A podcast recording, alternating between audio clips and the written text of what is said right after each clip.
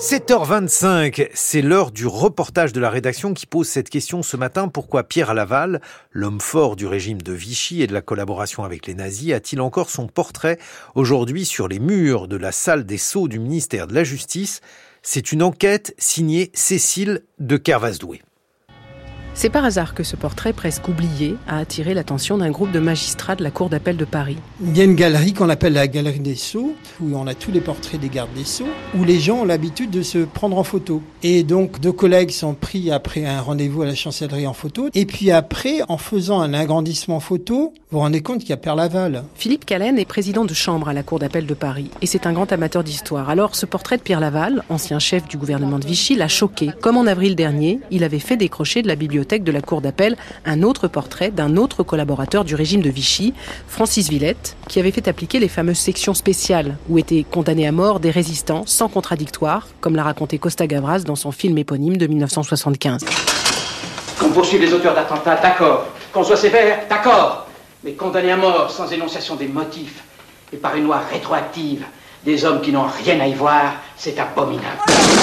Pour Philippe Callen, la présence au ministère de la Justice de ce portrait de Pierre Laval, éphémère ministre de la Justice en 1926, comme il l'a été ensuite de l'intérieur, du travail, des colonies ou des affaires étrangères, est bien la preuve que le travail de mémoire sur la collaboration française n'est décidément pas terminé au ministère de la Justice. Pour moi, c'est pas un détail, c'est même essentiel. Moi, je peux pas me promener dans une salle avec un décorum et lever la tête et avoir un affreux collaborateur qui, de manière consciente, a amené des gens dans des camps, a fait condamner, a fait torturer. On ne doit pas oublier, on doit éduquer. Pierre Laval, au Quai d'Orsay, il n'a pas son portrait. Car en 2018, la même polémique avait eu lieu au ministère des Affaires étrangères. Jean-Yves Le Drian avait alors décidé que le portrait de Pierre Laval serait remplacé par un fond noir. Et c'est ce qu'a demandé oralement par deux fois Béatrice Brugère, magistrate et secrétaire générale du syndicat Unité Magistrat FO. Alors, il y a, je crois, depuis une petite annotation sur le fait qu'il était euh, destitué, mais c'est un peu insuffisant. Il faut vraiment se pencher et le regarder de très près. Moi, je pense que ça mérite plus de pédagogie. C'est une très bonne idée, euh, peut-être de mettre un portrait noir, parce que pour le coup, ça va attirer les yeux. C'est aussi intéressant de mettre en valeur des figures positives que de montrer aussi des figures négatives. L'affaire de ce portrait de Laval au ministère sera à nouveau évoqué ce matin lors d'une réunion entre syndicats et le ministre actuel de la Justice, Éric Dupont-Moretti, par la CGT Chancellerie et son délégué Ferriol Billy.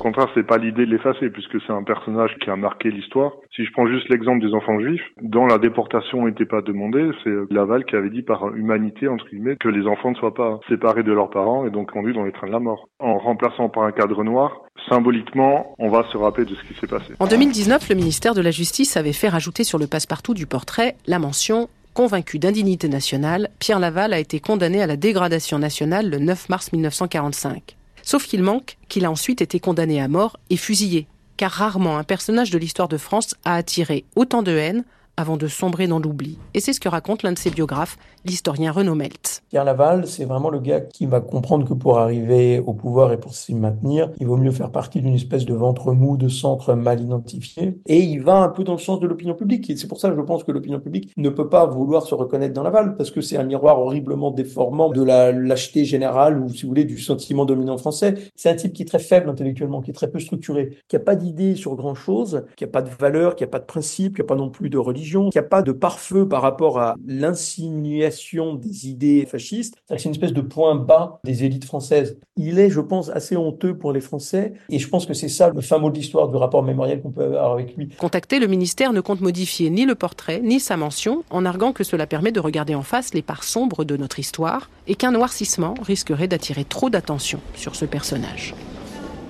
C'était le reportage de la rédaction signé Cécile de Kervasdoué.